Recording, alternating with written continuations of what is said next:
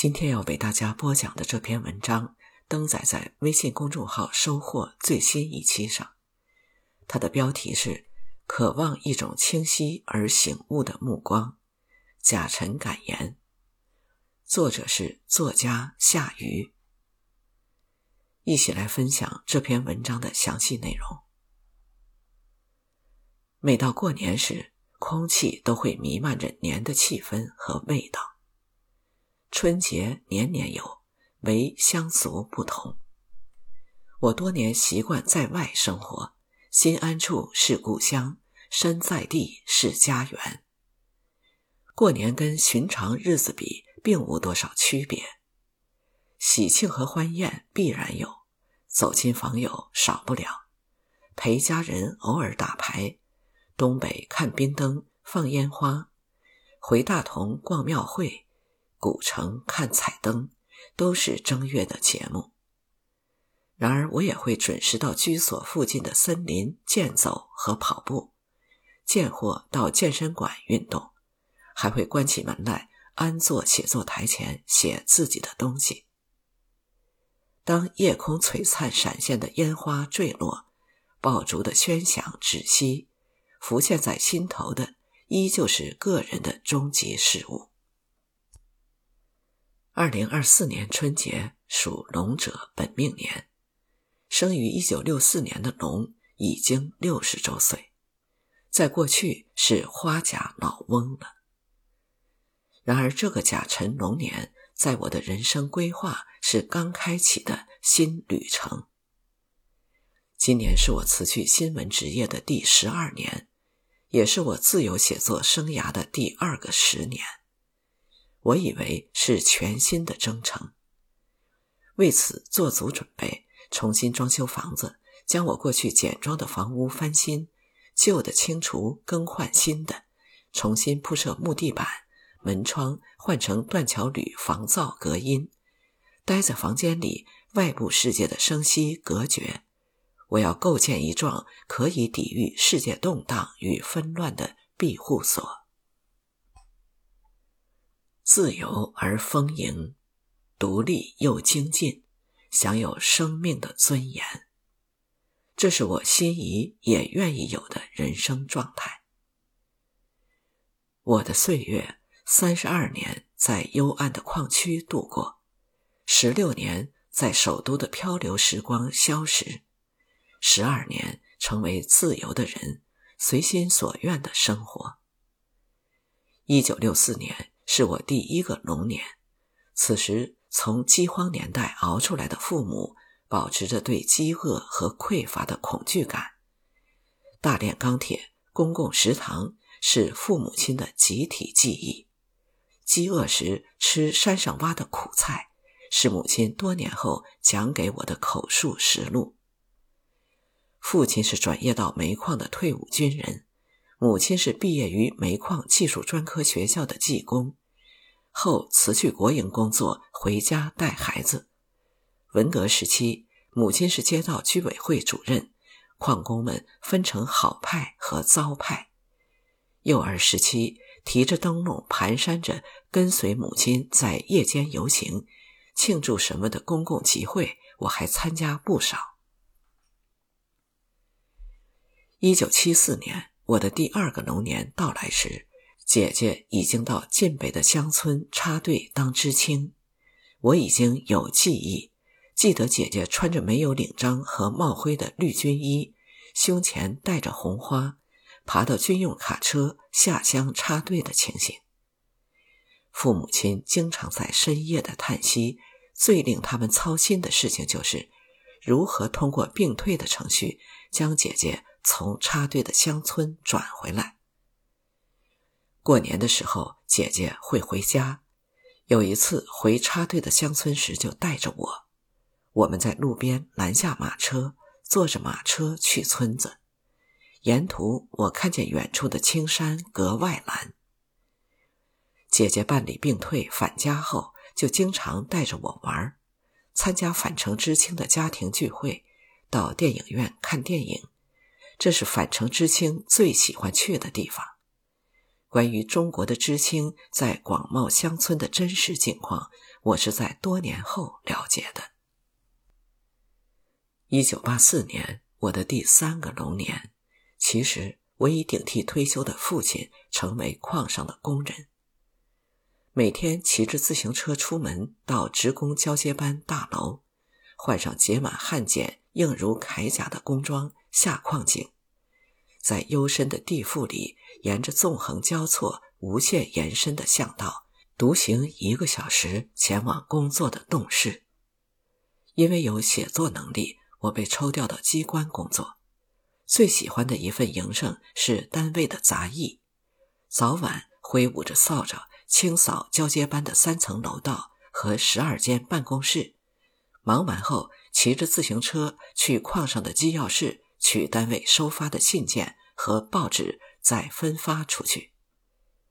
其实我喜欢阅读一切有文字的媒介，报纸和书籍是我真爱的。矿职工活动馆的图书阅览室是我经常去的地方，媒介里留存着真实鲜活的历史现场，也因此我有幸见到过1980年代中国的新闻和出版业，见到过杰出的记者和作家，他们在公共领域表达的勇气、独立有睿智的见识，令我记忆深刻。也由此见识过一代中国人的激情浩荡，见识过一个国家的变革热忱和人民的公共活力。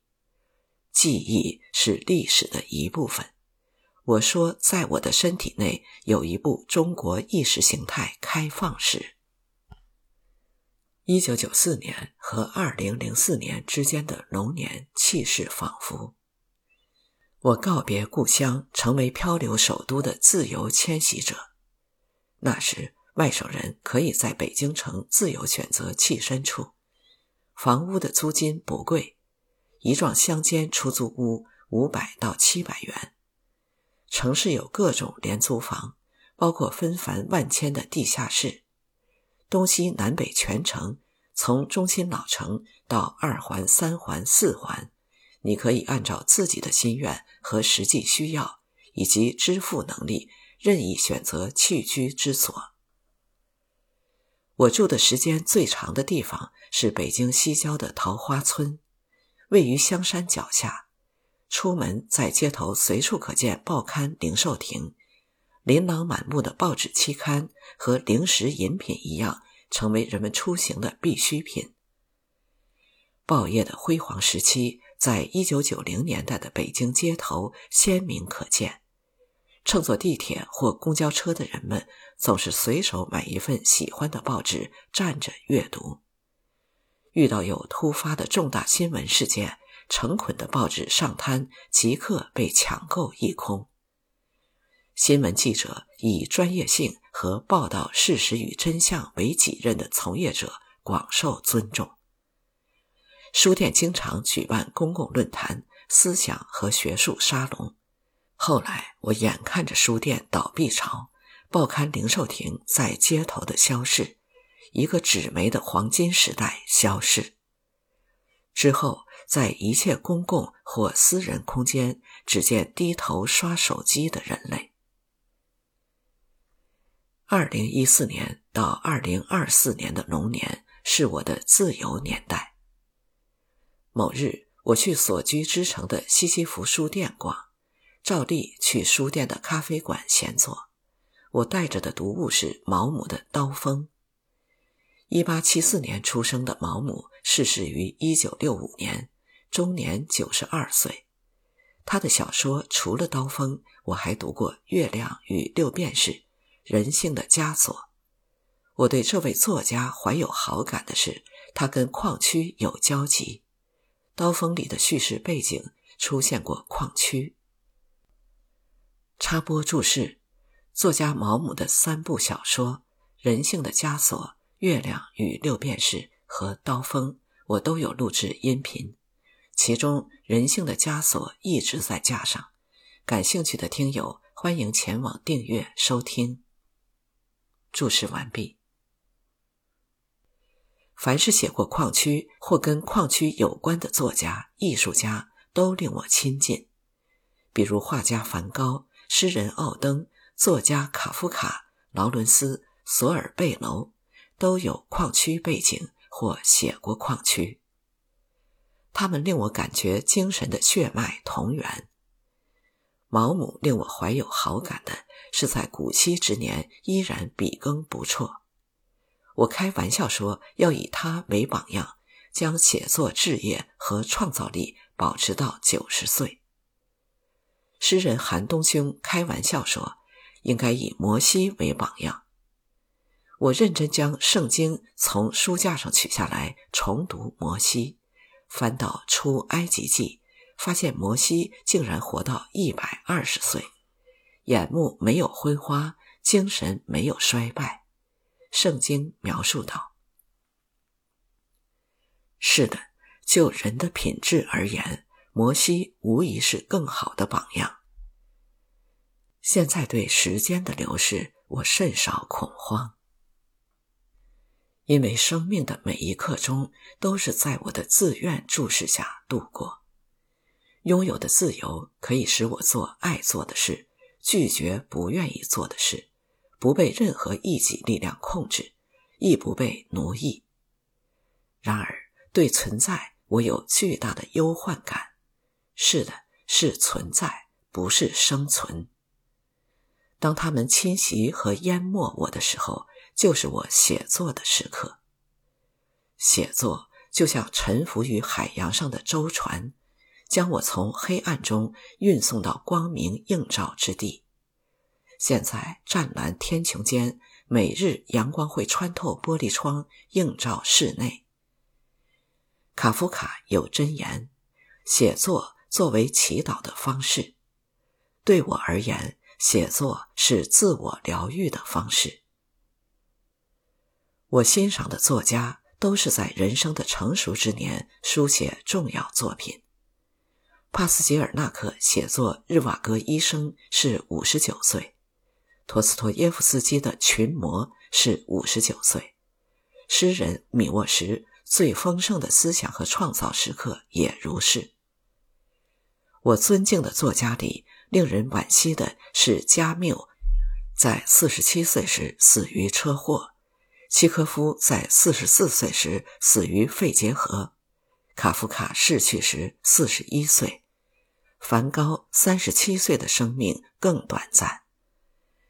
每次看到这样的生平履历，我就在想，该如何活着才不浪费珍贵的生命？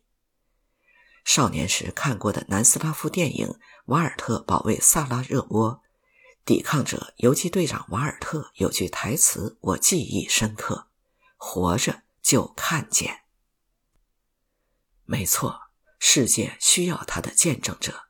也需要他的书写者，否则人类历史就是云烟浮沉。更坏的情况是，人类历史被肢解、阉割、篡改后加以利用。